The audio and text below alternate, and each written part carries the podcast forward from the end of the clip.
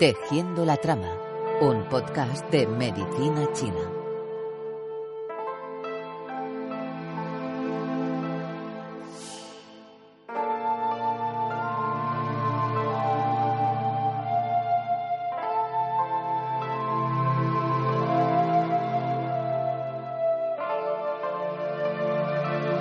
Lao Tse dijo, Cuantas más leyes y prohibiciones se practican en el imperio, más se empobrece el pueblo. Cuantas más armas conserva el pueblo, más desorden y confusión reinan en el país. Cuantas más artes e industrias desarrollan los hombres, más cosas frívolas e inútiles se producen. Cuantas más leyes y regulaciones dictan los gobiernos, más salteadores y ladrones existen. Soy Iván Vélez y esto es Tejiendo la Trama.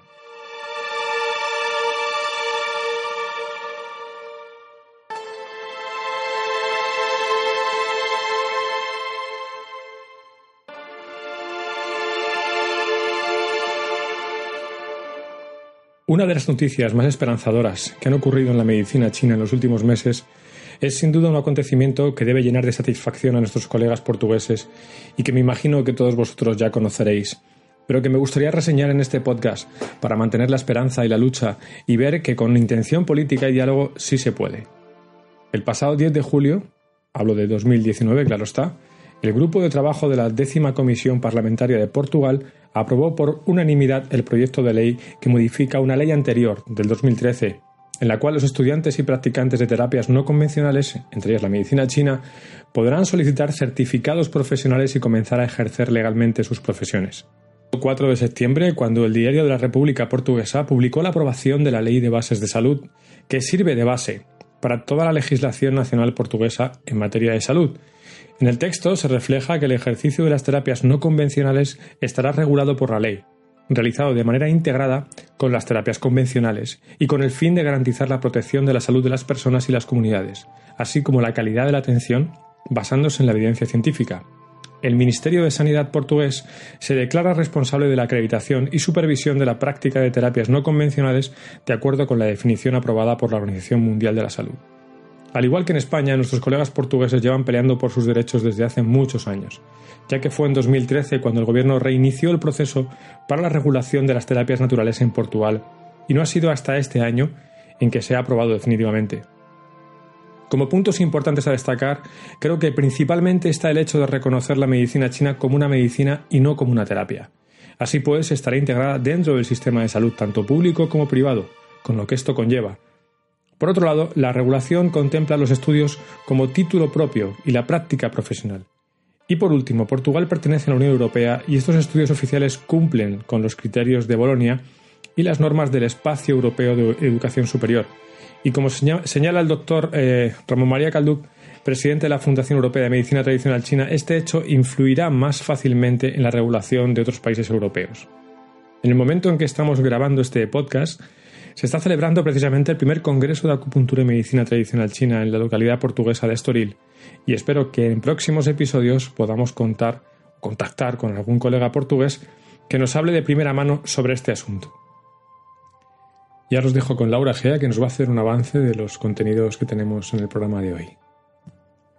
En este segundo programa de Tejiendo la Trama tenemos como invitado al doctor Juan Mario Montecinos, médico acupuntor venezolano con un bagaje clínico fuera de lo común que nos hablará sobre la acupuntura taoísta.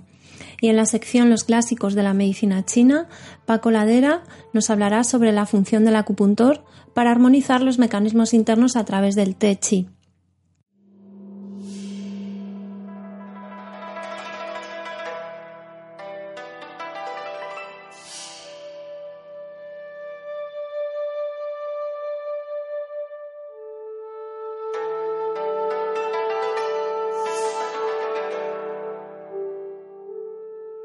Como habíamos adelantado al principio del programa, hoy nos acompaña en Tejiendo la Trama el doctor Juan Mario Montesinos. El doctor Montesinos es neurocirujano en Caracas, en Venezuela, y tiene más de 35 años de experiencia. Y no es una experiencia cualquiera, ya que, según nos consta, en su dilatada carrera ha podido tratar a más de un millón de pacientes. Aprovechando que en estos momentos está en España impartiendo una serie de seminarios de acupuntura taoísta de los que luego intentaremos hablar, hemos pedido entrevistarle y él se ha ofrecido amablemente a responder a nuestras preguntas. Así pues, muchas gracias por atendernos y bienvenido a Tejiendo la Trama.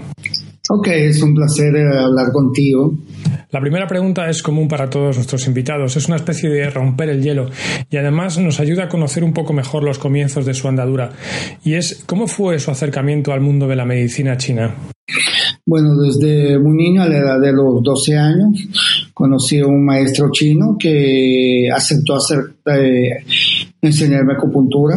Eh, de los 12 hasta los 16 aprendí un estilo de acupuntura que posteriormente supe que se llama acupuntura imperial, se, llama el, estilo. Eh, Luego de estudiar medicina, estuve en Taiwán en el año 84, allá en la eh, que era una, un centro de reclutamiento de médicos occidentales para enseñar acupuntura. Entonces ahí en, en Taiwán conocí a la escuela del famoso Sun Pei Rong, Wu Weiping, que fue mi, mi, profesor. Este, conocí las escuelas del, del, maestro Tung y una escuela que era eh, algo así como heredera de, de las técnicas de Huato y Sun Miao. Había escuelas muy importantes en Taiwán que no eran las de TCM, que, que son las que conocemos ahora. Era una acupuntura mucho más antigua, más acupuntura. Ajá. Y esos comienzos fueron entonces en Caracas, en Venezuela, ¿no? Sí, sí, en Caracas, Venezuela, a la edad de 12 años hasta, hasta, los 16. Luego eh, me mandaron para Taiwán, estuve seis meses en Taiwán, regresé, eh, estuve en, en, en, Estados Unidos, estudié en el Pacific College en Nueva York acupuntura y también estuve con Jay Holder estudiando eh, quiropraxis. Y en esos años en los que empezó a estudiar acupuntura en Taiwán, creo que conoció también, como nos ha dicho, la acupuntura de Tung, ¿verdad? Sí, eh, me trajo de unos libros, era muy común comprar libros de Tung en esa época, había muchísimas copias, entonces no, no conocía muy bien la técnica, conocía ahí, ahí algunos médicos de los discípulos de, de Tung que no sabían explicar muy bien la técnica, me traje uno, unos libros y luego lo, lo abandoné por completo porque nunca entendí el sistema sistema de TUM. Luego compré el libro de Miriam Lee. Con el de Miriam Lee, yo tengo un aparato que se llama Dermatron, en el cual soy especialista, estudié eh, con el doctor Reynold Fall y haciendo mediciones y a lo largo de, de la vida profesional. Estuvimos haciendo casuística, hicimos muchos estudios eh, sobre cómo, cómo se presentaban las enfermedades, cómo era la forma de, corregir, encontramos una base científica a la acupuntura de Tung, hicimos muchísimo, muchísimo estudio analógico con el dermatón, con las mediciones para encontrar los puntos verdaderos de tú y realmente para qué servía. Realmente yo no soy discípulo de ningún discípulo de tú. Conocí el, el trabajo por los años 80, finalizando 90, pero nunca lo habíamos tomado en cuenta. A través de la estadística fue que este, descubrí los códigos de TUM, el cual estoy impartiendo ahora a nivel mundial. Eh, encontramos una, una base científica sólida sobre todo el estilo de Tung. Uh, les gustó mucho mi, mi, trabajo, tanto a nivel eh, profesional como a nivel de como profesor de esa, de esa categoría de, de TUM, porque aclaré todos los misterios que rodean al, al, al estilo de, del maestro TUM. Ya no existen misterios realmente dentro del estilo, está todo um, aclarado. Ya entiendo. Y yendo un poquito más atrás, antes de llegar a eso, sé que también estuvo estudiando con los maestros Tan Hung y Chan Fai. Sí, sí, eh, eh, se dice Hun Tan Ka y Chan Fai. Eh, Chan Fai me presentó al maestro Li Wai, un monje taoísta y que además es monje eh, de, de, de, Shaolin, del templo Shaolin. Él me lo presentó. Realmente yo soy discípulo del maestro Hun, eh, eh, Fai y él le pidió el favor que por favor me enseñara un poquito las bases del taoísmo, de la acupuntura, que yo era muy un, alumno muy avanzado en acupuntura, etcétera. Luego de eso nos encariñamos mucho, nos hicimos muy amigos, luego él me, me inició en, en, la parte taoísta. Eh, tengo certificaciones que, que, él me dio y eh, fotos de los rituales que nosotros hicimos juntos. Estuvimos juntos durante cinco años que él venía a Caracas y él veía pacientes conmigo, yo veía pacientes con él y me transmitió todo su, su sistema de acupuntura taoísta. ¿Y hay mucha diferencia entre este sistema taoísta que le transmitió el maestro y la acupuntura que se estudia en la medicina tradicional china más académica u ortodoxa que conocemos más aquí en Occidente? Sí, realmente la diferencia es mucho porque a partir de 1950 la acupuntura en China eh, se, se embulló de las reglas de la, de la metodología de la farmacopea. Entonces se, se puso sobre la acupuntura o se impuso sobre la acupuntura todas las leyes de la farmacopea, eh, alejando totalmente de los síndromes propios de la, de la acupuntura. Y, la acupuntura es, digamos, una, una ciencia que está muy atada a, lo místico, tiene una explicación definitivamente taoísta, tiene su propia regla, solamente conoce el diagnóstico de meridianos y puntos, de cinco elementos, no conocemos los síndromes como tal. Ya. Los síndromes llegaron con la medicina tradicional china más académica, ¿no? Sí, eh, tiene, tiene muchísimas diferencias. Creo que en este momento la única persona que está enseñando todas las bases de la acupuntura son de la acupuntura TUM, soy yo. Eh, ya a nivel mundial se me está reconociendo ese valor por haber sacado de la estadística y de la experiencia médica a través de más de un millón de pacientes, de mediciones, constataciones eh, con, con, laboratorio, imágenes, etcétera. Se ha reconocido mi labor, estoy siendo reconocido en todo el mundo. Y eh, acupuntura taoísta realmente no hay un trabajo serio sobre, sobre ese tema. La primera vez que lo di fue en Madrid, hace una semana, como ustedes saben. Eh, fue de un alto impacto. Uh, muchas personas no estaban preparadas para recibir ese conocimiento porque eh, está muy viciada la imagen de la acupuntura, realmente está muy viciada. Y cuando yo hago la, la exposición, eh, encontré un poco de resistencia en, mis compañeros porque eh, están acostumbrados a, los libros, a los libros occidentales, sobre todo de los franceses, que está un poquito alejado de la, ortodoxia taoísta. La, acupuntura es una ciencia totalmente taoísta. Tiene sus bases en él y sus leyes también dentro del taoísmo. Dice que hay más resistencias por parte de los alumnos pues eso, occidentales, ¿no? Que han estudiado la medicina tradicional china más ortodoxa. Porque esta acupuntura taoísta tiene un componente más eh, místico, metafísico quizás, o por qué? ¿Por qué cree que se producen esas resistencias por parte de los estudiantes occidentales? Supongo que es por, eh, por la malformación, o sea, deformación de los conceptos taoístas. Ha habido, eh, ellos eh, toman en cuenta toda la literatura que hay, como el Neijing, el Inshu, el Nanjing, etcétera, y en esa traducción se han cometido muchísimos vicios. No, yo pienso de que una cosa es leer el libro y creer que uno es especialista porque trae un, un libro. Hay muchos taoístas solamente porque han leído el Tao Te Ching, por ejemplo, y muchos maestros, entre comillas, de acupuntura taoísta porque se han leído en Ishu o, o, o, cualquiera de esos, de esos textos.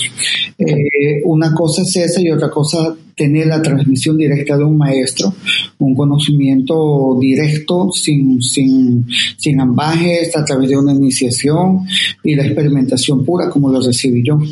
Número uno. Dos, en, en, en TUN cometen muchos errores porque estudian los clásicos y TUN es anterior inclusive al Meijing. Entender TUN solamente se puede entender desde el punto de vista taoísta. Ajá. O sea que también hay una relación entre la acupuntura de Tung y la acupuntura taoísta. Tienen un vínculo de unión en ese sentido, ¿no? Muchísimo, muchísimo. Eh, a mí me hubiera gustado dar en, en Europa eh, los primeros seminarios de acupuntura taoísta.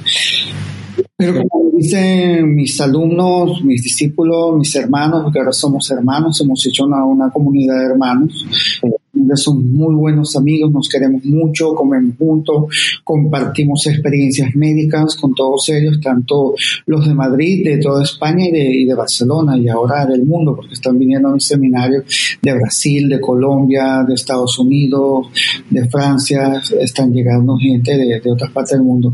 Este, lo importante es de que entender eso, esa, esas bases que nosotros las descubrimos a través de la ciencia, de la, de la ortodoxia científica, no, no, no de los libros realmente. Entonces comprendimos de que debería darse primero acupuntura taoísta para entender eh, TUM, pero nadie, nadie en este mundo me hubiera escuchado, en, Europa por lo menos, dar acupuntura taoísta porque era totalmente desconocido. Ahora tengo un nombre eh, dentro de la acupuntura de TUM y no soy una referencia mundial, pero cuando comencé, no, eh, nadie me hubiera escuchado porque todo el mundo dice, bueno, una persona que es occidental, además que es médico, etcétera, no puede tener la, tradición en sus manos.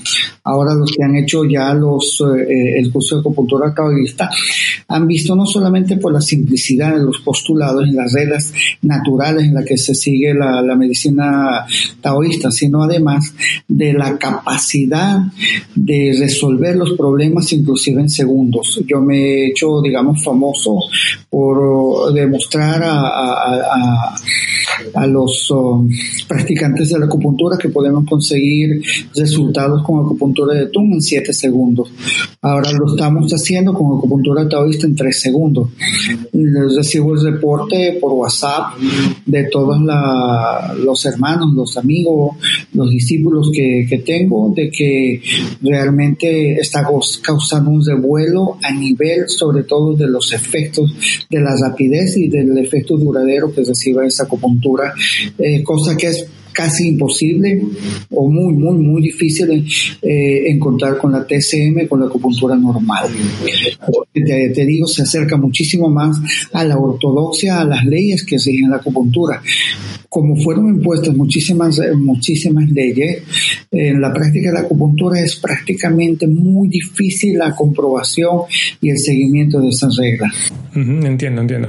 Es decir, lo que, quiere, lo que quiere decirnos también es que basándose en esa teoría que usted está enseñando, en el sistema que está usted enseñando, cualquier persona que lo aprenda puede aplicar esa metodología y tener esos resultados. Definitivamente y en segundos. Solamente tiene que aplicar la técnica. Si me esfuerzo mucho conocer, eh, que conozcan, por ejemplo, las leyes taoístas de la, de la energía, eh, mucha, mucha anatomía y sobre todo conocer todo lo que se nos ha olvidado de la, eh, en la TCM, que es el recorrido interno, los ocho vasos maravillosos, este, los vasos luo, los meridianos divergentes, los colaterales, los luo profundos, todo eso nos da una base anatómica y fisiológica muy importante para, para hacer uso de la acupuntura.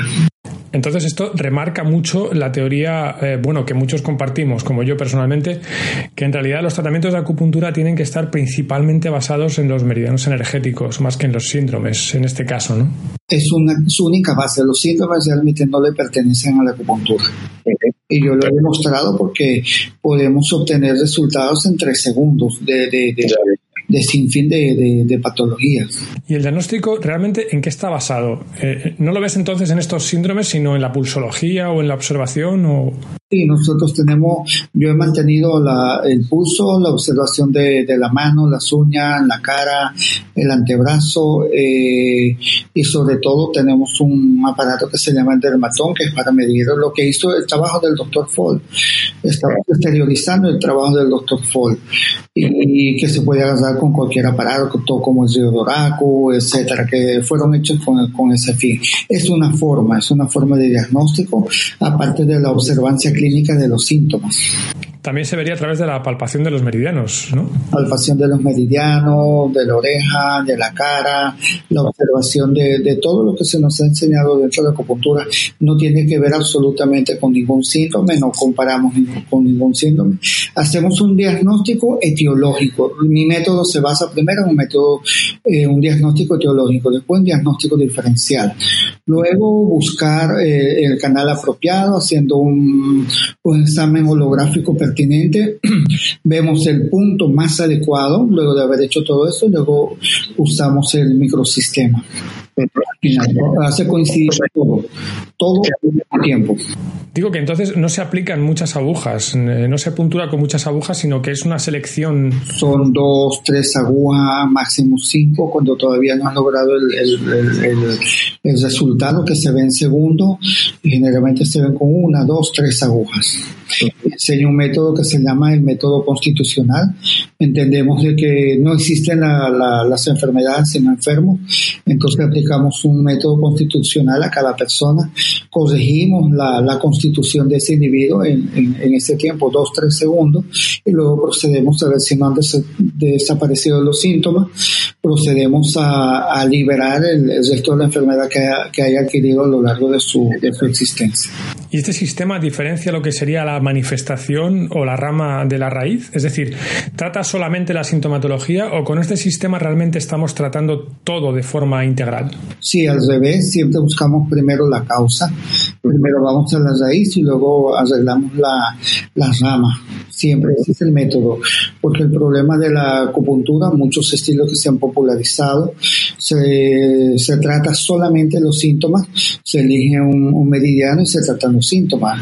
Entonces no hay realmente evolución dentro de la enfermedad y nosotros uno como médico lo puede evaluar, eh, examinado cientos y miles de pacientes intervenidos con este tipo de terapia y la enfermedad prosigue su camino.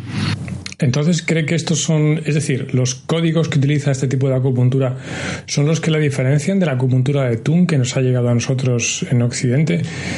Es decir, un, listado de puntos con sus indicaciones, mapas, etcétera que no tienen realmente una base teórica, una explicación. No sé si me, si me explico.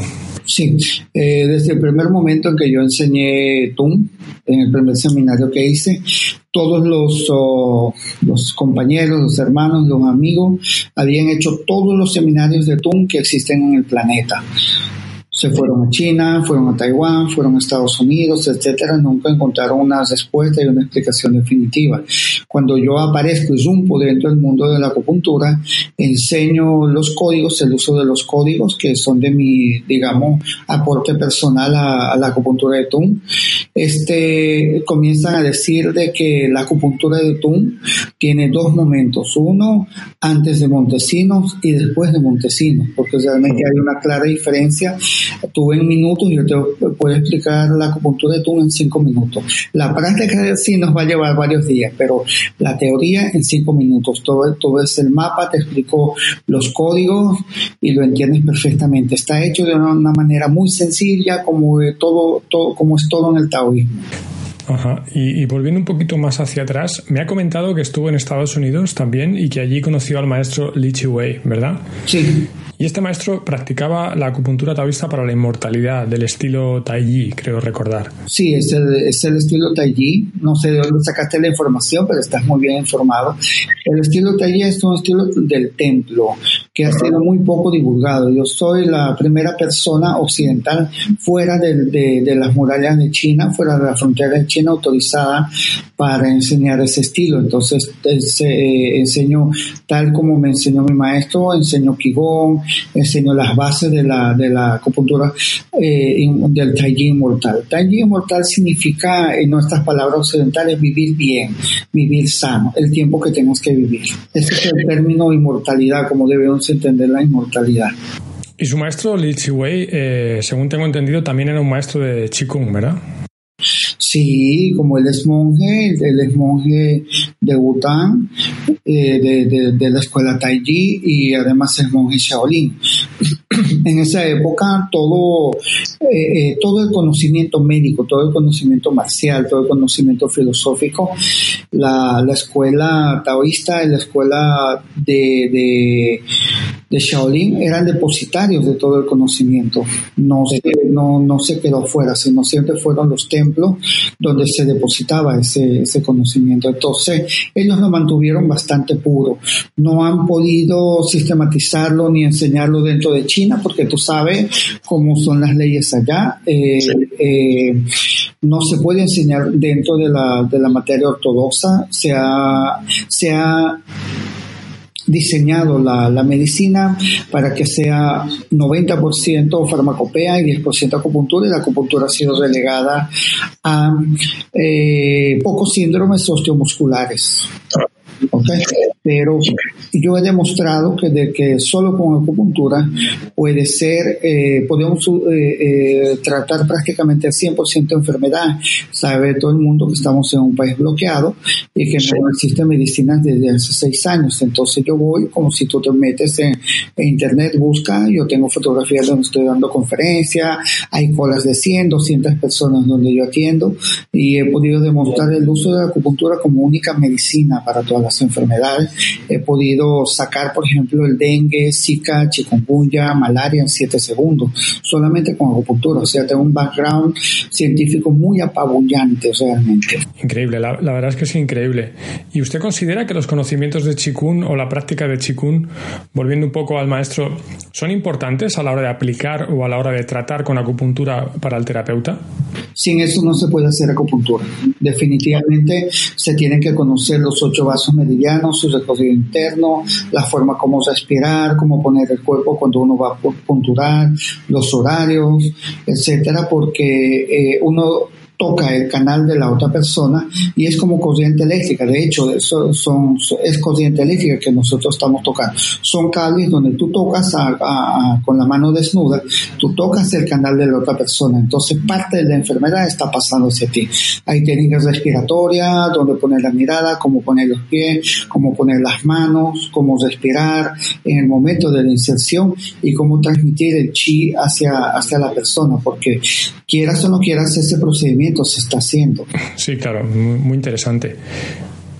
Le quería hacer otra pregunta al respecto. Eh, creo que aparte de la acupuntura también tiene conocimientos de homeopatía, ¿no? Quiropraxia y terapia manual, ¿verdad? Sí, he hecho, he hecho con, con Peter Dodge los seminarios de terapia neural, eh, en homeopatía, por supuesto, el posgrado de homeopatía y terapia neural. Hice quiropraxia en Estados Unidos, como te dije, y estudié por más de 20 años con el doctor Keshua Abad, eh, medicina ayurvédica, pero aplicada al trópico. ¿Y usted combina esas técnicas a la hora de abordar los tratamientos o se basa solamente en la acupuntura? No, son siempre ayuda porque eh, para acelerar la curación, por ejemplo, hay una fase de todas las enfermedades que son la intoxicación. Tiene que mm, eh, producirse una una fase de desintoxicación y eso se tiene que hacer con las plantas. Eh, también la fase de, recuperación, la fase de recuperación, o sea, no solo desintoxicación, sino la regeneración como tal, tiene que utilizarse químicos y son naturales, por supuesto, cien mil veces mejor. Eh, solo con la acupuntura no se puede producir esas cosas, tiene que estar ayudada por la, por cualquier tipo de medicina herbaria, por cualquier tipo de medicina alternativa. También inclusive la química occidental, siempre y cuando no se excedan las dosis tóxicas para el ser humano. Sí, que es lo que sucede habitualmente. lugar en el universo y la medicina química también lo tiene. Ajá, entiendo la combinación es lo mejor, ¿no? Para poder profundizar y llegar a la raíz del problema, ¿verdad? Sí, hacer una, una terapia integral realmente. Esa es, la, esa es la clave. Bien, y nos ha hablado de la electroacupuntura de Boll y de la medición electrónica que utiliza a la hora de abordar sus tratamientos. ¿Nos puede explicar un poco, aunque sea brevemente, en qué consisten estos métodos, cómo los aplica y los combina en la práctica clínica? ¿Los utiliza solo para el diagnóstico o...? Bien, dentro de la, de la acupuntura sirve primero para identificar el, punto, luego el meridiano y después hacer un diagnóstico diferencial con, con el aparato para utilizar la acupuntura. Eh, con la homeopatía y la terapia de, de, hierbas estaba hablando con unos compañeros aquí en Barcelona.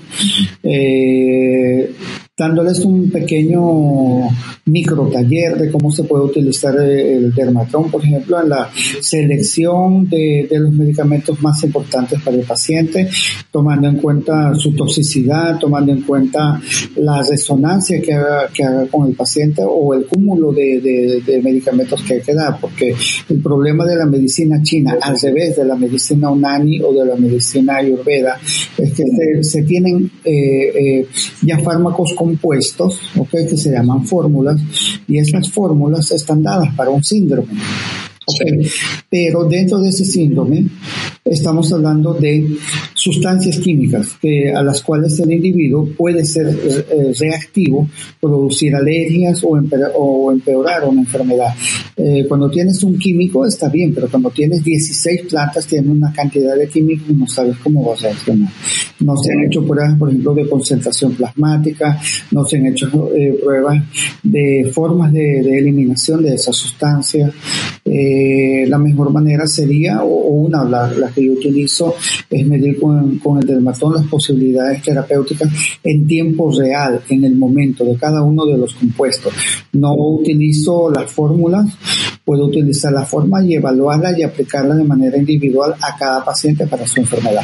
Esto realmente utilizo la, la sensibilidad y la especificidad en todo, en la acupuntura, en la homeopatía, en las plantas, en el uso de las plantas también, en la farmacoterapia. Muy interesante, la verdad. En España somos muy sensibles a la situación política, económica y social que se está viviendo en Venezuela y supongo que esta crisis afecta de diversas formas a la práctica clínica en su país. ¿Es así? Sí, definitivamente ha sido un aliciente y una forma de practicar muchísimo más la, acupuntura. hemos tenido la oportunidad de, de abrir grupos, grupos muy grandes, como pueden ver en algunas fotografías, filmografía que existe sobre mi persona, etcétera, de hacer llegar la acupuntura como una medicina prácticamente única para todas las enfermedades. Por lo menos como un método de, apoyo, de ayuda. No vamos a decir que es la única forma de, ayudar al ser humano, pero sí es muy importante. Consideramos que la acupuntura eh, en nuestra práctica médica es el 80%. Al revés de lo que es en China, farmacopea 80-90% eh, y acupuntura 10-20%. Nosotros acupuntura 80 y farmacopea un 10 o un 20 solamente para desintoxicar o regenerar.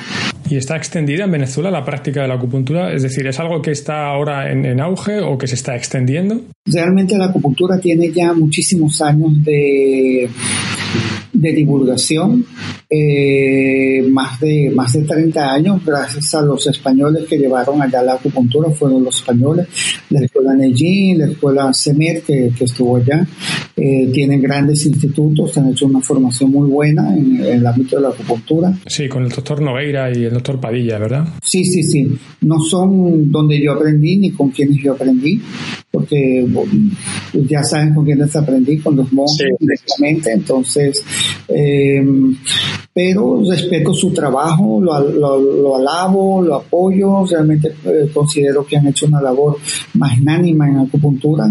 Venezuela es un país donde la, acupuntura forma parte del día a día gracias a esa escuela. Eh, ahora yo le doy clases a los alumnos de Padilla y a los de la escuela CEMET. Estoy devolviendo el favor que nos hicieron, ¿verdad? Amor, amor con amor se paga. Entonces, bueno, estamos divulgando aquí nuestra, humildemente, nuestra acupuntura venezolana. Bueno, y evidentemente el hecho de tratar diariamente un volumen de pacientes tan impresionante tendrá sus ventajas e inconvenientes, ¿no? Es decir, ¿el tratamiento de tal cantidad de pacientes ha influido en su manera de abordar la acupuntura? Sí, definitivamente, porque he podido hacer este, estadística.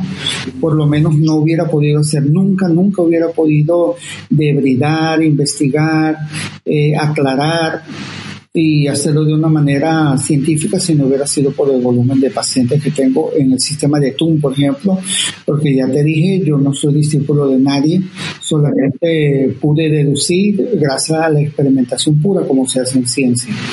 La cultura de TUM que yo estoy enseñando es un hecho científico, 100% comprobable, y proviene de la experiencia científica. Y ahora en España está impartiendo sus cursos de acupuntura taoísta y de acupuntura de Tung dentro de su sistema. Es lo que está haciendo ahora en España aquí eh, en sus cursos, ¿verdad? Sí, eso es lo que estamos haciendo, divulgando eh, esos sistemas y ha, ha, tenido gran, primero, aceptación y segundo, una gran pegada por la efectividad del, del, sistema. Es un sistema muy, muy, muy rápido. Se pueden ver los efectos en segundos, realmente. Está haciéndolo en Barcelona y en Madrid, si no me equivoco. Sí, en Barcelona y en Madrid, eh, pero también he dado seminarios pequeños a, a médicos, eh, tanto en Galicia, eh, eh, en el País Vasco, también lo da, en Asturias, he estado pues, prácticamente por toda, por toda España dando seminarios, más que todo a amigos y compañeros que han querido saber de esto. Muy interesante. Antes de acabar, a todos los invitados les pedimos si pueden recomendar a nuestros oyentes algún elemento cultural, ya sea un libro, una película, algo que crean que puede ser inspirador para los practicantes de medicina china. Bueno, de medicina china. No tiene por qué ser solo de medicina china, aunque tenga vínculo. Algo que nos pueda recomendar. Sí. Eh, bueno, para el público en general, por ejemplo, leer El Principito es uno de los libros más inspiradores que hay. Les recuerdo uno de que nosotros estamos de paso por este mundo y que tenemos que hacer y vivir la experiencia natural, la experiencia de ser felices y vivir como niños. Pues muchas gracias, eh, doctor Montesinos, por habernos atendido y creo que ha sido eh, muy interesante todo lo que nos ha contado. Espero que los cursos, bueno, creo que son un éxito, de hecho, y que pueda seguir visitándonos y propagando esta forma de ver la acupuntura, tanto del maestro Tung como de la acupuntura taoísta. Muchas gracias. Muchas gracias a ti y buenas noches a todos y sean felices.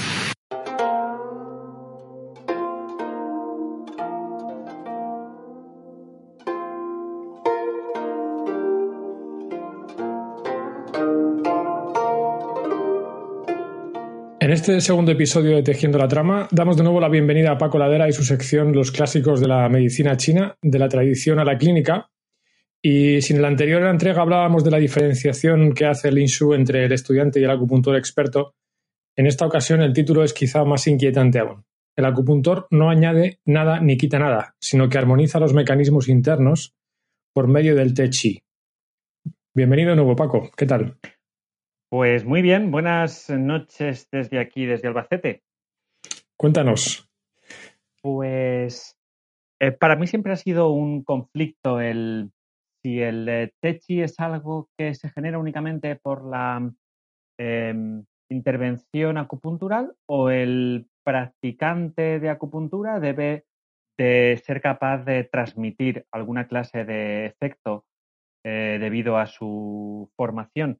Y mm, luego también el conflicto de mm, qué diferencia hay entre la intervención acupuntural o la intervención fitoterapéutica, que es claro que en la fitoterapia aportamos eh, unos nutrientes, unos minerales, unos principios. Eh, pero mm, sucede lo mismo en la acupuntura. Y para mí ha sido un grave, un grave error en la proposición más moderna de la acupuntura porque mm, se ha dejado a un lado el, arte de la acupuntura por el mito de la materialidad, es decir, vemos a la estructura física como eh, un cuerpo separado del resto y, y no, es, no es así. Esto es parte de un movimiento que ni siquiera es un movimiento científico, se podría llamar cientificismo, que no es una rama de la ciencia, tampoco es una rama de un pensamiento filosófico, sino que es un error de perspectiva donde consideramos que lo único que existe es aquello que se puede eh, pesar o medir.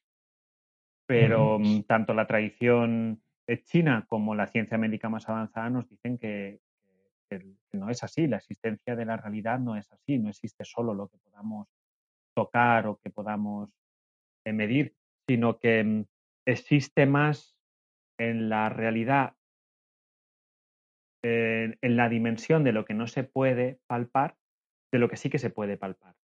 En nuevos estudios eh, se veía que si pudiéramos medir lo que es verdaderamente em, pesable en el universo, es un 0, un montón de ceros y un 1 al final y el resto es todo parte no física. una comparación de un balón de fútbol en en un gran estadio, como puede ser un estadio como el del Real Madrid. Entonces, lo que es materia es muy pequeño. Todo lo demás son campos, eh, como la, el campo gravitatorio, el campo electromagnético, la nuclear débil o la nuclear fuerte. Y si ves también el estado de la materia, nosotros siempre le hemos concebido al aprenderlo en la escuela como que existe el estado gaseoso, el estado líquido y el estado sólido. Pero no es cierto, hay 11 estados descritos en la ciencia que no son físicos. Así que mm, eh, para la medicina tradicional china, el, desarrollo del arte de la acupuntura parte de crear una buena perspectiva de qué es la materia, qué es el cuerpo físico, qué es el shin, lo que ellos llaman la forma. Y em, para ellos es una materialización del, del chi, del campo em, universal de la historia compartida por todos los seres desde el principio del universo. Desde la primera clase en medicina tradicional china. Em, pregunta, pregunta.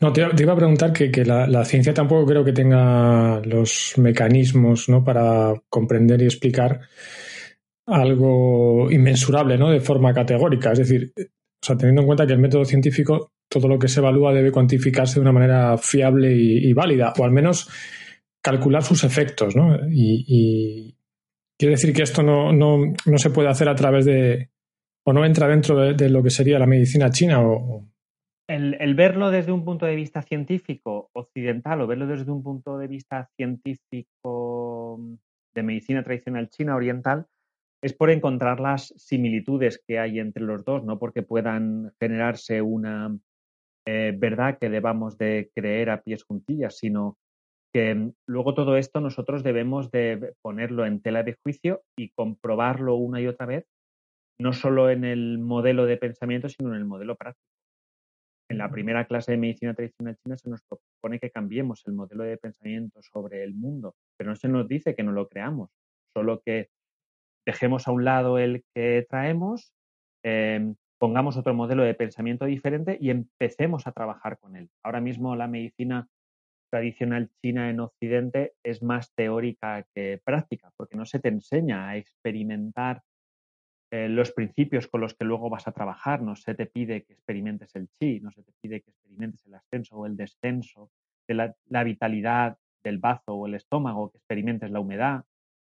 Así que se te da primero un modelo de pensamiento y se te dice que con el tiempo eh, encontrarás em, a través de los resultados de tu práctica la corroboración de esto. Pero mm, eh, para mí, que vengo de una escuela más tradicional, eh, en cuanto se propone el modelo de pensamiento, se propone también el modelo de práctica, gracias al trabajo de, trabajo de Chikun. Y, mm, siempre van paralelos. Siempre van paralelos. No es una mera filosofía. Em, la mayoría de las veces el estudiante solo recibe conceptos estáticos y aprende a eh, interpretarlos de una manera eh, básica en, en, Occidente, pero mm, formación, esto va de la mano de un trabajo de sensibilización. Entonces, al hacer ese trabajo de sensibilización, el título de, este, de esta charla tiene sentido porque el, no se añade nada ni se quita nada. Em, tiene que ver con que desde el principio tú tienes una orientación de qué es lo que sucede, no solo de la teoría de lo que se va a conseguir, sino también la sensación de lo que se va a conseguir. Y entonces estos mecanismos internos que lo veíamos en, el anterior podcast, que el principiante trata síntomas o gatillos, el avanzado trata con mecanismos internos y el experto trata con las causas, trata incluso con la capacidad de prevenir esta patología, pero tanto el que está empezando como el que lleva ya tiempo, como el que es muy experto, los tres deben de trabajar con el te chi, con ser capaces de generar una sensación. Y para generar esa sensación tienes que haberla cultivado tú. Entonces, cuando generas esa sensación, tú no estás añadiendo nada, sino que son en los propios mecanismos internos del paciente en el que generas un efecto. Pero no Es una, una activación de alguna forma, ¿no? Un cambio. Sí. Produces un cambio. Sí, sí, sí. Sí, esa es la idea. Que mm, cuando no te quedas en la mera filosofía, sino que mm, aprendes a mm, crear esos cambios en ti, te das cuenta de que los cambios en ti dependen de un enfoque sobre em, unas fuerzas naturales o, unos mecanismos internos, que esa palabra quizás es más fácil de entender.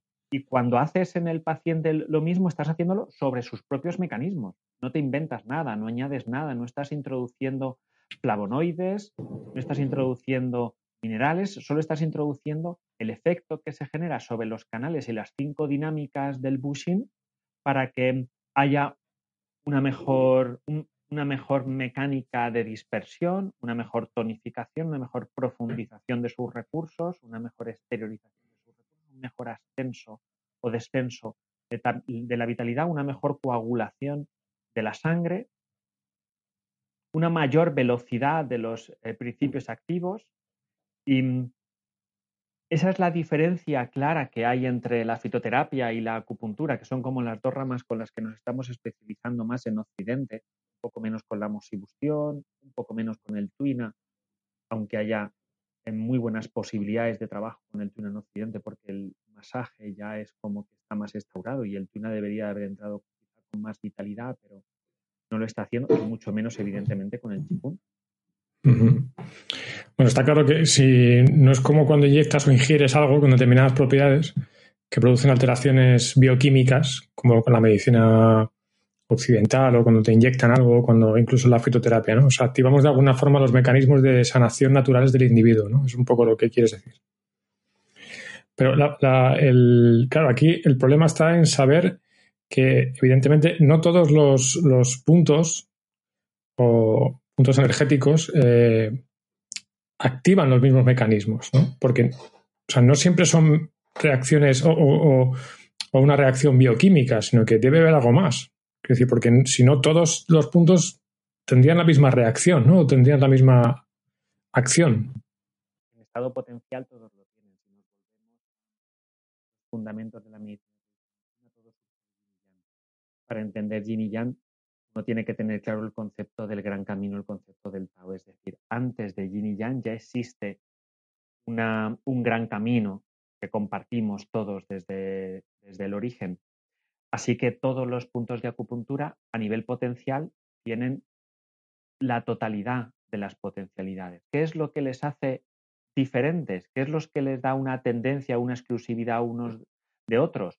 dos cosas. Una, la localización física y otra, la localización en los seis grandes territorios. La localización energética, en el canal, en los Chin Luomae. Es decir, que aunque un punto como eh, Tai Chi, 3 eh, de, de riñón, por ejemplo, tenga toda la potencialidad, la localización física en proximidad a tejidos, vasos sanguíneos, huesos, que esté en la extremidad, que esté en la extremidad inferior, sistema linfático, todas esas propiedades físicas le dan una tendencia que hace que su máxima proyección de la totalidad de las potencialidades eh, se oriente. Y luego que esté en Sao Yin del pie, en vez de en Yue Yin del pie, en vez de en Tai Yin del pie, le provoca una eh, canalización de que, sí, de que todo ese efecto no se queda solo localizado en el lugar en el que vas a generar el efecto, sino que se extiende como la música saliendo de una guitarra y se va a extender por lugares muy concretos, por 27 lugares máximos, pero también por todas las zonas en las que el canal eh, muscular, el canal profundo, el canal principal y el canal lo generan trasvases a determinados órganos, a determinados tejidos y luego también a los canales que les son más adyacentes. Jin el más cercano, Taeyan el otro más cercano en el otro lado. Y luego poco a poco se van extendiendo. Eso es lo que le da la orientación, pero la potencialidad que tienen es máxima. Así que si yo genero una intervención únicamente física, con una manipulación todavía de un principiante, el efecto va a quedarse más localizado que cuando eres capaz de controlar más el efecto a través de la manipulación del chi y eres capaz de generar una resonancia mucho mayor el efecto se va a extender mucho más. La diferencia entre tirar una chinita, una piedra pequeña en un estanque, a que caiga toda una lluvia. El efecto mm. se va a extender por todo el estanque. Ahí viene la, interviene ya la, capacidad del terapeuta en este caso, ¿no? O sea, es decir, ahí sí que actúa no solamente eh, el resonador o el punto energético que estés punturando, sino la, pericia, ¿no? La capacidad del terapeuta para, para potenciar ese efecto? ¿Cómo es? Claro, porque volviendo a las bases, volviéndonos a eh, Yin y Yang, el punto de acupuntura de por sí tiene una potencialidad muy alta y luego una particularidad en concreto. Pero las máximas posibilidades de esa particularidad del punto de acupuntura no se consiguen solo por poner la aguja, sino por la técnica de poner la aguja. El primer capítulo del Linsu nos dice el secreto del, mayor efecto de la acupuntura está en la mano del practicante. No en la aguja. claro, la aguja, el grosor de la aguja, el material en el que se ha construido la, la aguja, en la forma que tiene la aguja, genera una incidencia. Pero la misma aguja de 0,25 por 40 eh, puesta por dos personas con destrezas diferentes también generan un efecto diferente. ¿Por qué? Porque no hay para la medicina tradicional china nada en el universo que tenga una existencia independiente del resto del universo que le rodea. Por tanto, ese punto de acupuntura no es independiente de las capacidades en la técnica del arte de la acupuntura que tiene el que va a poner la aguja. No hay independencia entre uno y otro. No va a conseguirse el máximo potencial por poner la aguja de 0,25 y 40 kun en una determinada profundidad recomendada. La ponga quien la ponga. No, no es cierto. No es cierto porque las bases no lo corroboran. Las bases de que todo está conectado, de que todo surge como una gran historia compartida, nos dicen que hay em, incidencia del punto de acupuntura, de los puntos de acupuntura que hay alrededor del canal, del canal dividido en superficie, media y profundidad, de los canales que hay alrededor. Es decir, que si vamos dividiendo, nos damos cuenta de que el punto de acupuntura no está aislado. Y si no está aislado en el interior, en los mecanismos internos del paciente, tampoco está aislado de los mecanismos externos que le influencian. Esa es la parte de poner este título a un podcast, de, de que mm, no está separado una cosa de otra, no añadimos ni quitamos nada, sino que lo que sí que somos capaces de hacer es armonizar cuando intervenimos en el chi. La aguja es la parte que entra física, pero es solo un instrumento mediador entre lo que mm, somos capaces de hacer. Por eso, lo que a mí me gustaría introducir es lo que el, el Lin Su dice desde, el principio. Lo único que existe es el Sen Chi. Ese es el verdadero contenido. El contenido del Senchi es el sumatorio de todas las em, vitalidades que tiene el individuo. Y ese Senchi tiene un mecanismo propio de expresión que es el Chi-Chi, que es como la integridad natural, que podríamos decir también como el movimiento saludable de este Senchi. Cuando está en desequilibrio, porque hay o demasiado ascenso, demasiado descenso, o eh, demasiado em, creación de madera o muy poca creación de madera o demasiada exteriorización y muy poca eh, y muy poco replegamiento, se genera un estado en contra de la salud. Y mm, a esto se le llama Nichi y Shuchi, el estado que va a favor y el estado que va en contra. Pero si nos fijamos, estamos hablando de mecanismos del Sen-Chi, no estamos hablando del Sen-Chi. Pero aquí en Occidente le damos demasiada importancia al Sen-Chi y sobre todo demasiada importancia a los Zanfu, órganos y entrañas. Y al final llegamos a pensar que por estar haciendo una intervención acupuntural en el 3 de riñón, estamos afectando al riñón. No, si el riñón es un órgano al que tú no estás tocando, no lo estás masajeando, no le estás poniendo aguja, no le estás haciendo una operación quirúrgica, no estás haciendo nada directamente sobre el órgano del riñón. Lo que estás haciendo es una intervención sobre los mecanismos internos del senchi en un lugar en concreto que tiene que ver con el elemento más yin de todos, que al final va a afectar al riñón, pero va a afectar al riñón como va a afectar también la generación de las médulas, la generación del cerebro, la generación del instinto a la sexualidad, la generación de la voluntad. Entonces, ¿cómo se diferencia que esté interviniendo más uno u otro? En la pericia que tiene el terapeuta. Pero contenido, el riñón para la medicina tradicional china no tiene contenido. El riñón es una formación que está antes y que viene del senchi. Por ejemplo, no hay riñón en el proceso de gestación cuando las células se dividen de 2, 4, 6, 8. Todavía no hay riñón, pero hay senchi y hay mecanismos internos. Esos son los mecanismos que nosotros tratamos. Algo que está antes, incluso que el órgano del riñón. La especialización celular sucede a partir de que se divide en 32 veces, pero aunque empiece la especialización celular, no existe todavía el cerebro, no está formado. No está formado el corazón, no están formados los tejidos óseos, pero ya están los mecanismos. Ese es el trabajo a conseguir por parte del acupuntor, ser capaz de aceptar al mecanismo que va a regenerar el riñón más rápido, si ha habido una necrosis renal, que va a favorecer que unas articulaciones que llevan 30 años en un proceso de artritis se regeneren más rápido y que la artritis pueda desaparecer, porque sobre el hueso yo no estoy haciendo nada. El hueso sigue formándose durante nueve meses, se regenera completamente nueve meses. ¿Cómo puede ser que una, una persona, ese hueso que se regenera en nueve meses, eh, dentro de nueve meses siga estando envejecido? Porque el mecanismo interno está ya muy debilitado y degenera más rápido el hueso de lo que se renueva. Si el acupuntor es capaz de favorecer otra vez que los mecanismos rejuvenezcan, que se hagan más rápidos, ese hueso no va a volver a ser el de una persona de 14 años, pero va a ser de una persona de 60 años en mejores condiciones que si no lo hubiéramos tocado. Por eso el que no añadimos es porque estamos tocando lo que dentro ya hay. Esa es la idea que diferencia al acupuntor del fitoterapeuta. Lo que pasa es que son, eh, a ver, son términos un poco ambiguos, es decir, lo que, lo que nos está diciendo que son mecanismos naturales del individuo, ¿no? Estos de eh, los que has comentado, el senchi, el chichi y esto, ¿no?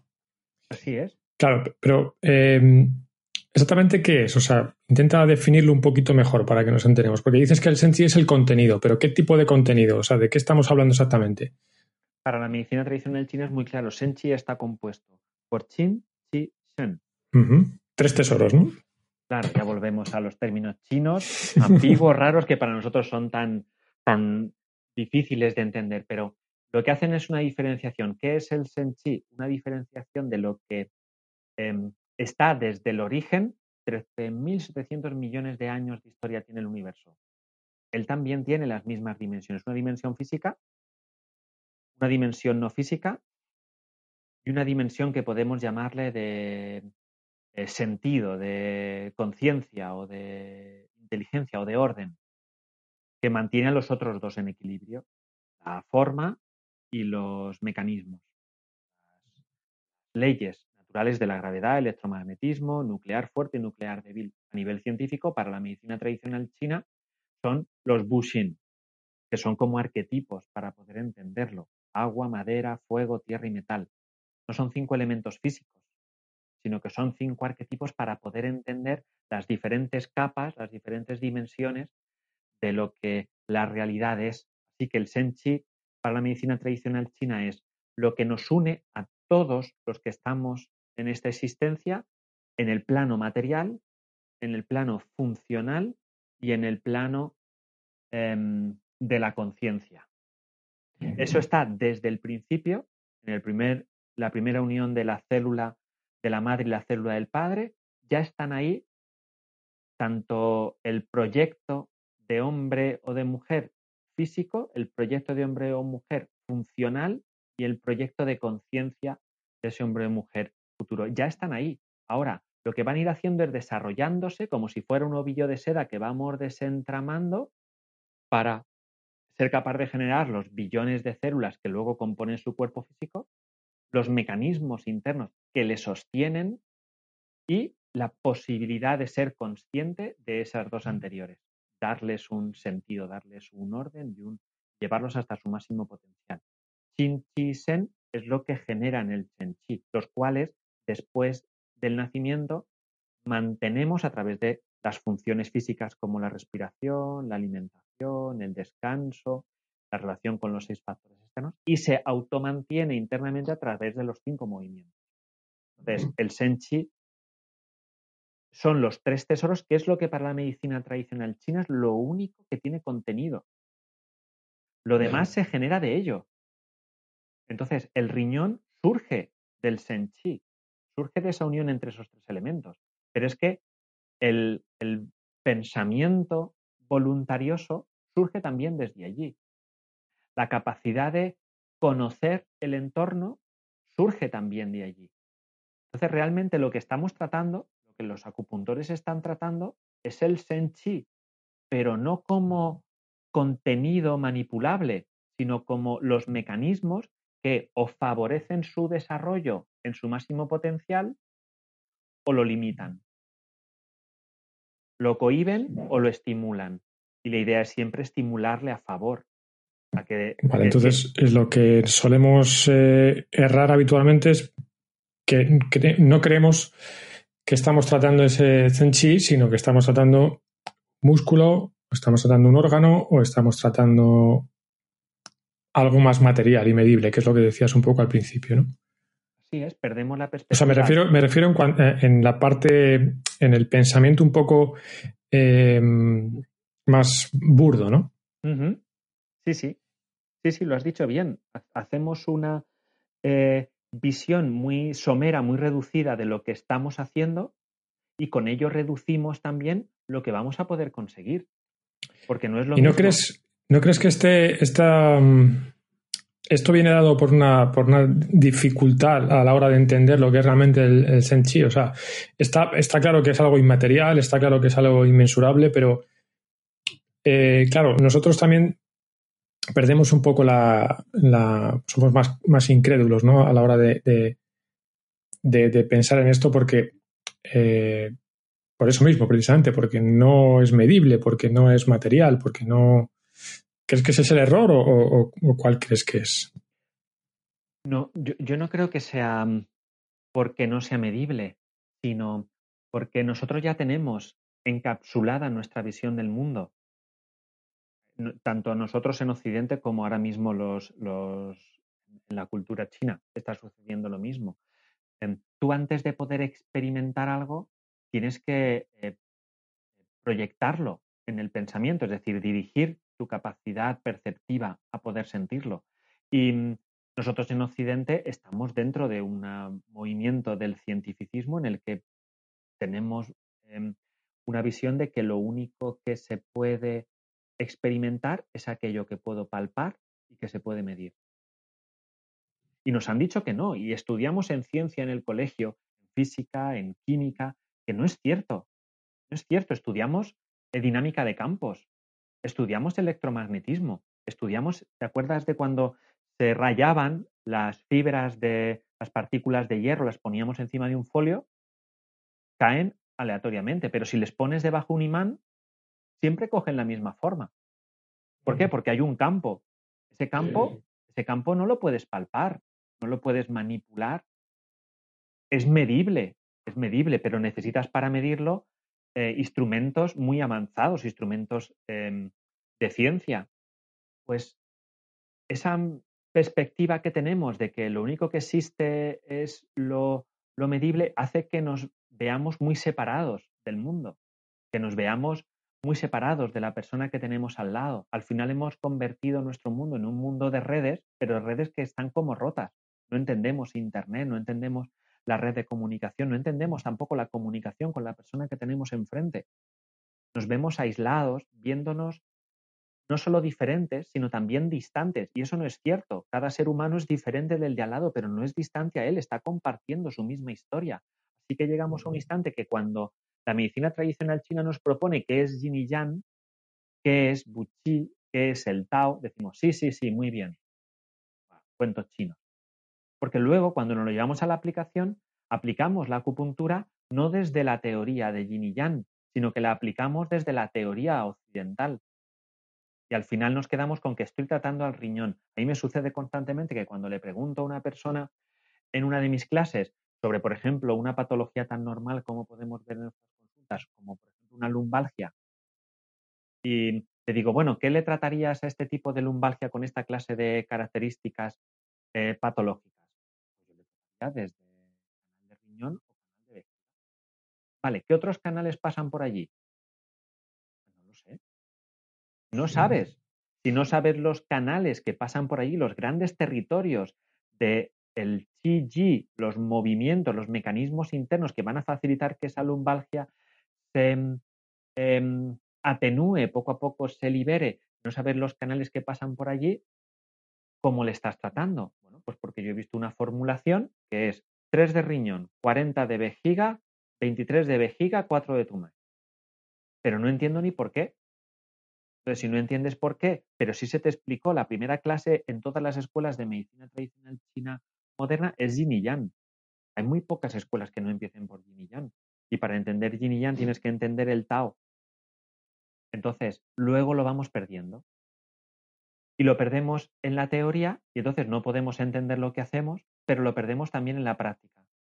Y entonces, si yo surjo de, ese gran movimiento desde el origen, tengo que experimentarlo en mis manos, en mi cuerpo, en la amplitud de mi mente, tengo que sensibilizarme a ello. No, no, no, no, no, eso no es necesario. Tú ponle los puntos de acupuntura que yo te digo y funcionará.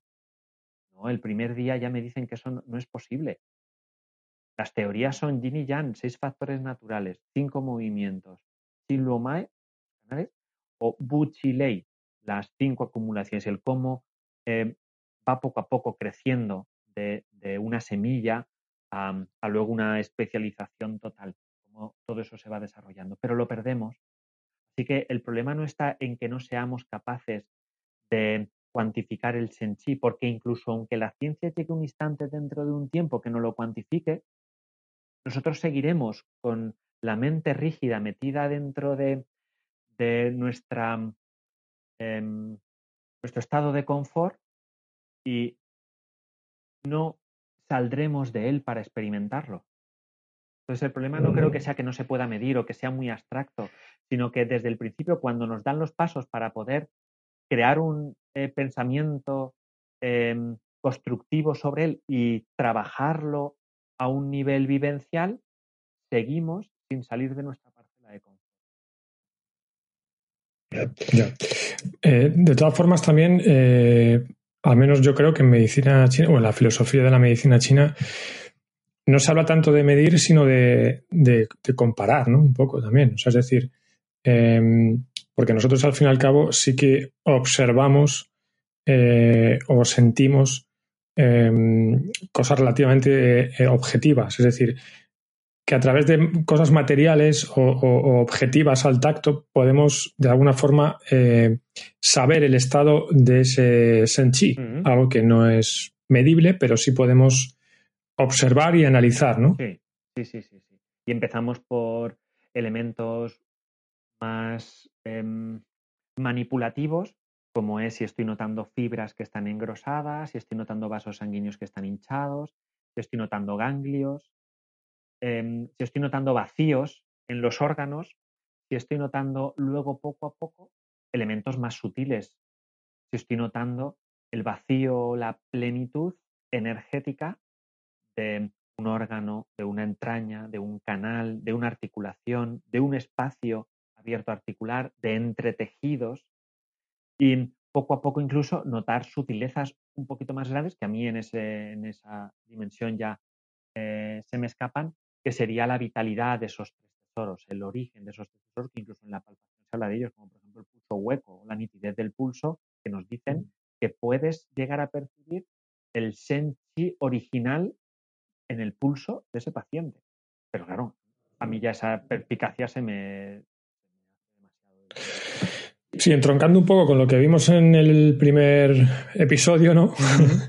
Em, sería un poco esto, es decir, eh, los, más inexpertos lo que haremos será tratar más esos signos, eh, lo que tú dices, pues ese nódulo o ese cambio en el tejido, como pueda ser una contractura, o que puede dar manifestaciones de dolor, etcétera. Pero claro, la complejidad está en realmente irte a eh, tratar ese equilibrio del, del senchi, ¿no? Así es. Es la complejidad, pero también es la maravilla de la posibilidad. Hombre, por supuesto, pero. Es decir, es decir que al, principiante hay que animarle a que sienta esa clase de, partes más físicas y que consiga esa clase de resultados. Se alegre de conseguir Em, en la exploración de la medicina tradicional china más vasta, nos dicen que es nada más que los primeros pasos, pero hay que darlos. Hay que palpar primero eso para poder luego sensibilizarte a mucho más. Y hay que conseguir primero esos resultados para poder luego conseguir muchos más. ¿Y cuáles son? Esta es la gran pregunta, yo creo. ¿Cuáles son? ¿Cuál es la forma eh, de tratar o de ir o de ir enfocando nuestra nuestra práctica o nuestra terapia hacia el tratamiento del Zenchi y olvidarnos tan menos, o sea, olvidarnos más de lo que sería la sintomatología. Es decir, ¿cuáles son los, cuál es el camino o los caminos? Menos una pista de cuáles podrían ser o por dónde podríamos ir, eh, a qué nos podemos ceñir para poder enfocar nuestra práctica en, el, en Senchi. Pues lo primero hay que empezar por la teoría.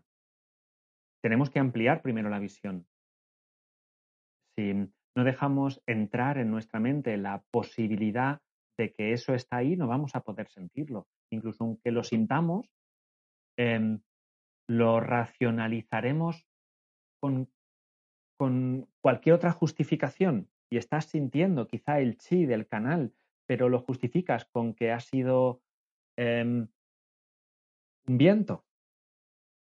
Entonces, primero tenemos que ampliar la perspectiva.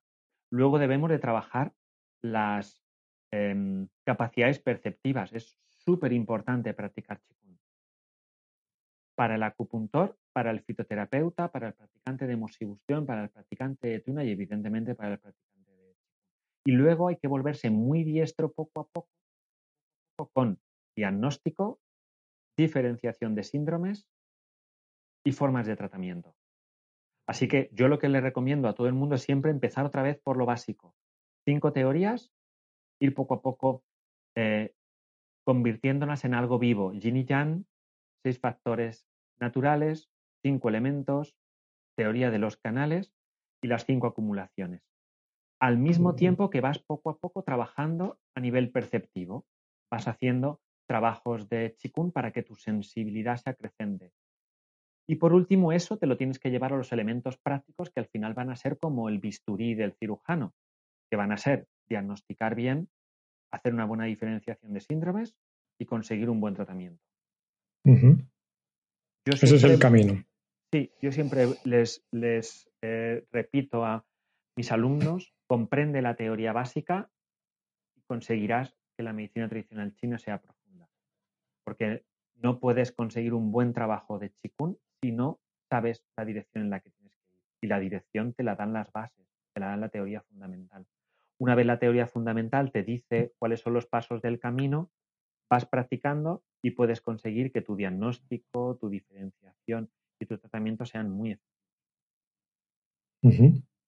Bueno, o sea que básicamente es, bueno, redundando un poco, es volver a las bases y a, los fundamentos de nuevo para poder entender ¿no? los mecanismos de la, de la medicina china y de la acupuntura, está claro es que la gran diferencia que hay entre una persona que ya ha visto a cientos de miles de pacientes, ya ha puesto millones de agujas, y el que está empezando está en la profundidad del conocimiento, en la sensibilidad de la técnica y en el desarrollo de la pericia en las tres formas de tratamiento. Es la diferencia que hay, pero realmente los los dos conocen lo mismo, conocen yin y yang, conocen seis factores, conocen los tipos de diagnóstico por palpación, observación, auscultación, conocen lo mismo, pero la profundidad de los tres es diferente. No, está claro. A ver, yo cuando veo un. Es como mirar, ver un microscopio de una potencia y otro de otra potencia al lado. Es decir, tú, la forma puede ser la misma. Eh, tienen los mismos aparatos, los mismos mecanismos, pero evidentemente, si miras por uno, miras por otro, con uno vas a poder ver hasta cierto punto y con otro vas a poder ver unas casi a nivel micro, micros, microcósmico, ¿no? O sea, es como un poco la comparación, ¿no? Sí, a mí me gusta también el ejemplo de el Google Maps en una tablet, en un ordenador o en un teléfono móvil y alguien que no lo ha utilizado nunca y que no sabe que puede hacer un scroll y, ampliarlo más, incluso que tiene las teclas de más, más y menos. Y se pone a trabajar con el Google, le resulta súper interesante. Dice, qué bien, qué bien. Yo voy siempre perdido por Madrid gracias al Google Maps. Ahora sé las calles que tengo que ir. Pero lleva años utilizándolo y jamás ha probado a amplificarlo. Así que hay veces que cuando va en el coche y necesita que se le amplíe un poquito más para ver cuál de los tres carriles de la autovía tiene que coger, pues no se da bien cuenta y no sale en la salida justa. Lleva años con ello hasta que llega alguien y le dice, mira, ¿sabes que puedes ampliarlo? Pues lo mismo nos sucede a nosotros, que llevamos años practicando con las diferentes disciplinas de la medicina tradicional china, y entonces viene un buen profesor, venga de Estados Unidos, venga de China, venga de algún país de Europa, y nos dice, ah, pero no te habías dado cuenta que tenías que observar yin y yang un poco más profundo. Ah, no, yo me pensaba que ya lo sabía. Yin y yang, el yin es la parte oscura de la montaña, yang es la parte luminosa. Ah. Pero conforme coges un cubo de Rubik, se multiplican mucho las posibilidades a solo una, una parte oscura, una parte luminosa. Cuando ves a un paciente y le tomas el pulso y le ves cualidades como la fuerza, la amplitud, la longitud, la velocidad, ah, que se juntan unos con otras. Porque ya la primera de la fuerza te da la posibilidad de que sea un estado de plenitud o un estado de vacío. saber interpretarlo, claro, también. Claro, pero la profundidad te dice si ese estado de plenitud o de vacío se encuentra en lo exterior o en lo interior. La tensión de la pared arterial te dice si viene por un factor externo o por un factor interno. Mm, el carácter central del pulso te dice si está afectando al yuan chi o está afectando a el chon chi, es decir, a vitalidades eh, más leves o vitalidades más graves. Es decir, que conforme empiezas a sumar, dices, al final estás viendo solo factores de yin y yang, pero las complejidades se suman. Por eso nos dice el, el Juan Chin, nos dice, el que está empezando es capaz de ver 10 variables. El que es experto es capaz de ver 100 variables. Pero el que es un practicante avanzado ve miles de variables. No solo verlas, no solo diagnosticar, sino interpretarlas, saber cómo casan. Claro, eso hace que la acupuntura tenga un efecto exponencial. Y nosotros nos estamos, yo recibo pacientes en mi consulta que me dicen, vengo de un acupuntor que me ha dicho que es que esto no se puede tratar con acupuntura, pero me han dicho que, que tú sí que lo tratas, que no se puede tratar una patología con acupuntura, que no sabremos tratarla, que no se nos dará bien. Pero la proposición es de que puede tratar cualquier cosa. La dificultad está más en cómo nosotros estamos utilizando la herramienta eh, y no por la limitación de la herramienta. Entonces, em, si coloco a la acupuntura en su lugar, tengo que conocer, igual que conoce el fitoterapeuta, las cinco teorías básicas y en las tres herramientas es donde se va a diferenciar, porque vamos a tener diagnóstico, diferenciación de síndromes igual, pero el tratamiento va a ser diferente, las formas de tratamiento van a ser diferentes. Y el acupuntor trata a través del techi. Por tanto, tiene que ser capaz de sensibilizarse a él y luego con la aguja como si fuera un pequeño bisturí, ser capaz de transformar los mecanismos de ese chi. Pero él no introduce nada y no saca nada, no saca un tóxico. Las únicas veces que sacas, eh, sacas con los sangrados, que sacas tres gotas de sangre. Pero sabes que el efecto que estás generando sobre la toxicidad de su sangre es mucho más grande que el haber sacado la cantidad de tres gotas de sangre. ¿Por qué? Porque lo que has hecho es activar los procesos de reciclaje que tienen sus Zanfu a hacer que se limpie la sangre. Pero no por sacar tres gotas de sangre lo reduces. Sabes que durante ese día, los dos, tres días de después, los mecanismos que has activado pueden hacer que se revierta el proceso de toxicidad. Pero tú ya no estás haciendo nada. Entiendo. Bueno, me imagino que todo esto evidentemente está reseñado y explicado en, los clásicos, ¿no? aunque sean difíciles de descifrar.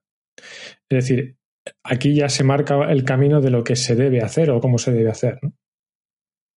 Así es, así es. El Linsu, que es el como el canon más especializado en el arte de la acupuntura, nos da reseñas constantes de que tenemos que trabajar a favor o en contra de los mecanismos internos jamás nos dicen que vamos a introducir fuego, madera o agua, o que vamos a introducir más sangre o vamos a introducir más chi, sino que lo que nos están diciendo constantemente es que seamos capaces de armonizar el movimiento interno. Siempre nos dicen, eh, desde el primer capítulo en el que se introducen los términos de su-chi y ni-chi, de a favor y en contra, lo utilizan durante todos los capítulos. consigue que sea capaz de favorecer eh, tu tratamiento la vitalidad natural del individuo. Una cosa más antes de, acabar, te quería comentar, porque me ha quedado la duda de que eh, has comentado el, el, senchi como el contenido, pero realmente, si no te he entendido mal, creo que has dicho que eh, nosotros a través de la acupuntura o a través de la medicina china no podemos mm, actuar directamente sobre ese contenido, ¿no? sino sobre los mecanismos internos. Eso es. Eso es, ahí hay que hacer la diferencia entre el contenido y su expresión. O sea, nosotros actuamos sobre la expresión o los mecanismos de ese senchi, pero no del senchi en sí, porque si estás diciendo incluso que es algo que es incluso posterior a la, creación incluso de, o, no sé, o, al crecimiento, o a la evolución del, del, ser humano, pues sería algo como que eso es inalcanzable, ¿no? Es algo que no se puede modificar, pero sí que eso tiene una manifestación o unos mecanismos y son a esos mecanismos a los que nosotros podemos acceder para, modificarlos, ¿no? Esa es un poco la... Esa es la proposición. La proposición es Senchi, es, es, la, la, vida es la semilla, Chi Chi es el mecanismo propio y las dos van juntas. Es imposible que, la semilla no vaya con el potencial a desarrollarse. Una semilla de un nogal vaya con la potencialidad de convertirse en un nogal. En cuanto tenga las condiciones de humedad, frío, oscuridad, es natural. Y ahora ese mecanismo propio, ese chi-chi, se divide en dos. Ni-chi, que es el mecanismo a favor de desarrollar el potencial máximo. Y Suchi, que es el mecanismo de replegamiento o paralización de ese desarrollo del potencial máximo. Pero una cosa, el, el, Nichi no significa que sea el mecanismo fisiológico, ¿no? Natural. Es decir, mm, el, el, Suchi también puede ser un mecanismo fisiológico y natural. Es decir, no, no, no sé si me explico. O sea, el funcionamiento normal de, este tipo de mecanismos no es el Nichi, sino, sino que el Nichi sería un mecanismo favorable. Eso es. El Chichi de por sí tiene la posibilidad de, la, de, desplegarse hasta su máximo potencial, pero también tiene el, potencial de no hacerlo, de morir. Y esto, eh, como bueno, que, he visto que, como te he comentado antes, que pueden parecer términos ambiguos y difíciles de entender, ¿no? Pero eh, en términos más académicos u ortodoxos, podríamos estar hablando de, lo que conocemos como el cielo anterior, el cielo posterior, o potenciales de activación e inhibición fisiológicos, o no sé, algo que. No, quiero, no quiero meter términos que puedan desvirtuar ¿no? el origen, pero sí que creo que a lo mejor ayudaría algo, ¿no? Si, si lo. Si intentamos hacer una traducción o, como ejemplo, simplemente. El Senchi tiene una parte del cielo anterior y otra parte del cielo posterior. ¿Cuál es la parte del cielo anterior? Aquella que heredamos de nuestros padres y que viene de generaciones y generaciones. Que está ahora mismo en nosotros, está ahora mismo en, ti y en mí, y que es ese diseño que se está eh, desgranando poco a poco.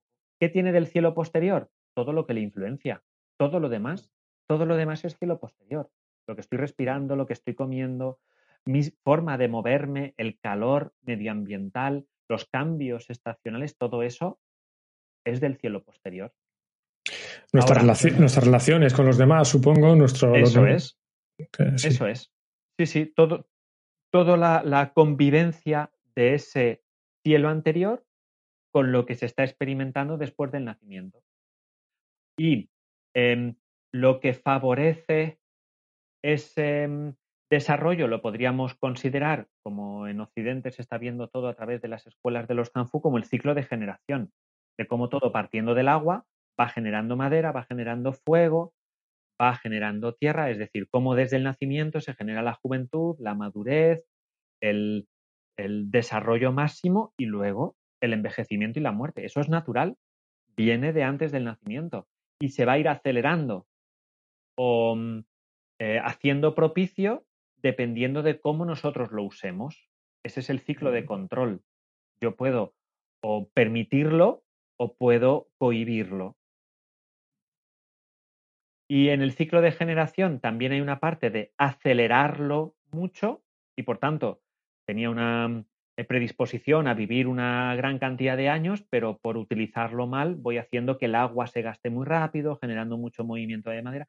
Y el ciclo de control, por otro lado, no es solo negativo, sino que tiene también una parte de estabilizar esa generación. Podríamos ponerlos ahí en el ciclo de control y el ciclo de Vale, ahora, creo que se entiende mejor en el sentido de que mm, eh, ahora ya entiendo, o al menos yo por lo menos, eh, cómo se integran esos mecanismos dentro de esos términos que se explica antes. Es decir, eh, estamos integrando ya teoría del yin y yang, seis factores naturales o patógenos o, externos o como quieras llamarlos.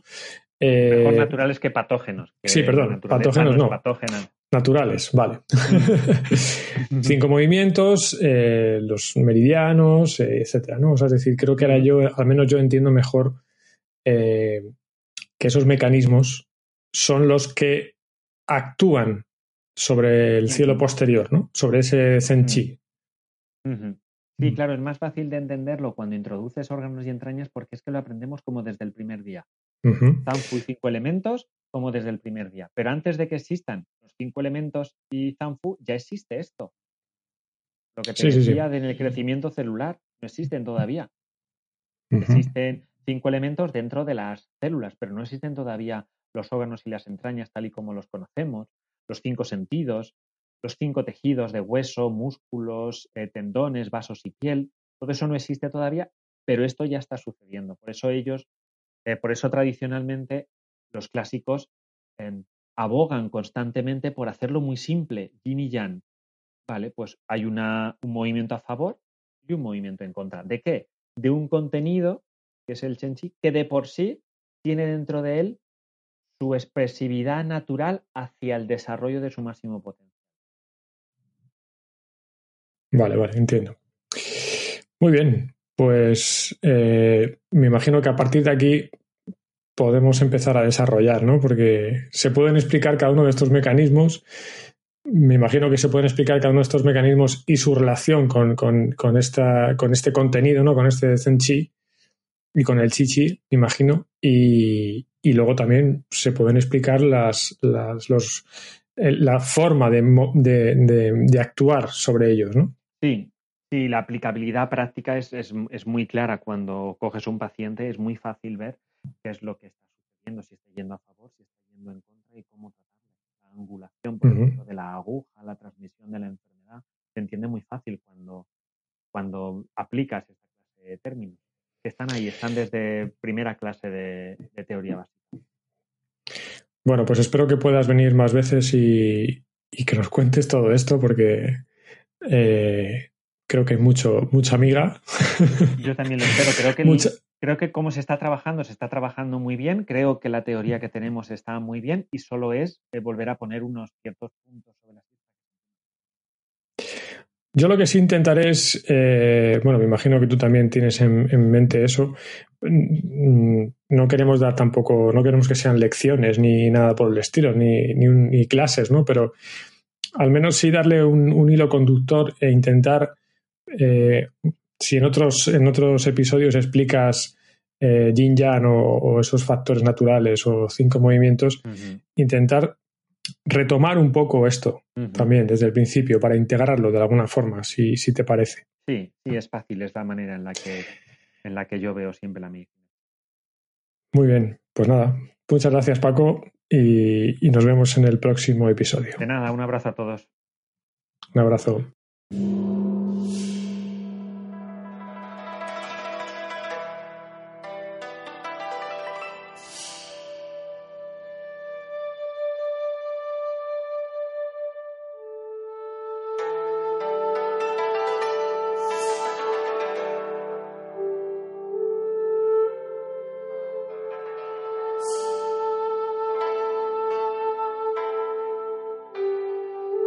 Terminamos este segundo episodio de Tejiendo la Trama agradeciendo a nuestros invitados de hoy, el doctor Juan Mario Montecinos y a Paco Ladera su participación. Y gracias a todos vosotros por escucharnos. Os esperamos en el próximo. Podéis visitar nuestra web donde encontraréis más información sobre Tejiendo la Trama y recordar que si queréis participar podéis enviar vuestras consultas o propuestas a info@tejiendolatrama.com o acercaros a través de las redes sociales a nuestra página de Facebook. Un abrazo y hasta muy pronto.